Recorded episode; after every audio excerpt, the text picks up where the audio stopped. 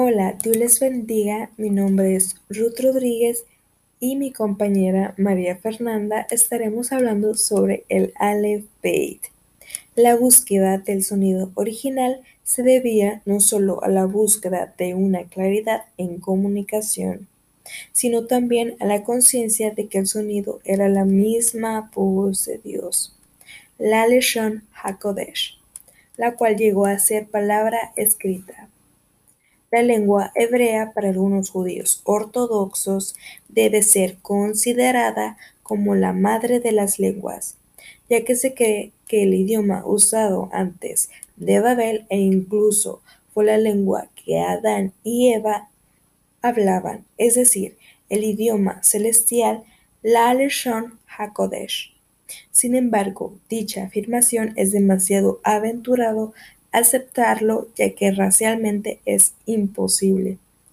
Como escritura, el hebreo tiene un origen muy antiguo para algunos autores de 30 siglos aproximadamente.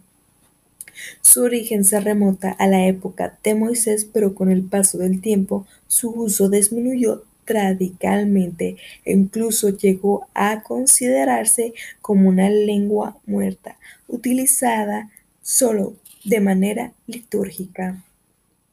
El hebreo es un idioma que pasó de lo consonántico a lo masorético, es decir, el sonido propio del pueblo que lo habla al sonido tradicional. Después pasó a pictografía uniforme.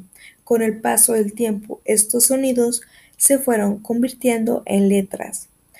La estructura vocálica del hebreo bíblico es decir, ponerle un sonido a lo tradicional, se lo debemos a los masoretas de Tiberias, también conocido como Aleph Beit o Alefato. El alfabeto hebreo está compuesto por 22 caracteres, tal como en su modo antiguo o bíblico y remota a la sintaxis del hebreo rabínico. Los nombres de los 22 caracteres del Aleph Beit transliterados a nuestro idioma para una mejor comprensión son los siguientes.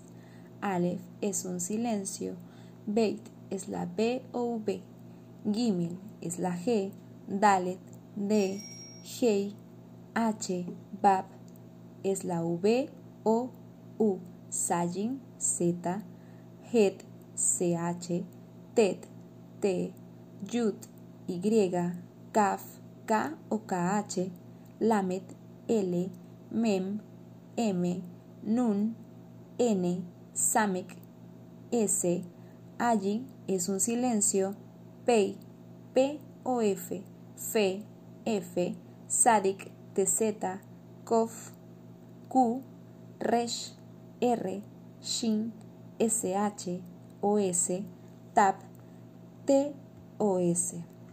Estos vocablos, por ser totalmente diferentes a los que usamos, han sido reemplazados por letras conocidas y que son compatibles en sonido. Es decir, la transliteración es representar con caracteres de una escritura conocida los caracteres de otra no conocida. De esta forma, aunque no se conozca la escritura, sí se puede leer o escribir bien la pronunciación. El idioma hebreo en su escritura ha sufrido varios cambios a lo largo de los siglos, desde sus inicios en el año 1500 a.C., después en el preexilio, cuando hay un gran avance, aunque aún no habían vocales.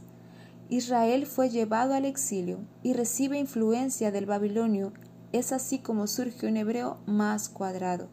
Durante el posexilio, ya con las ayudas y aportes de Esdras, la influencia estética y cosmológica es muchísimo mejor y da lugar a las mater lectionis para el modo de lectura.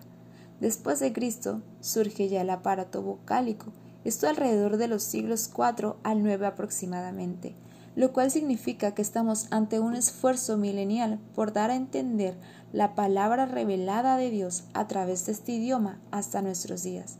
Algunas recomendaciones para su lectura son que se lee de derecha a izquierda y para su escritura son que se escribe de derecha a izquierda y de arriba hacia abajo.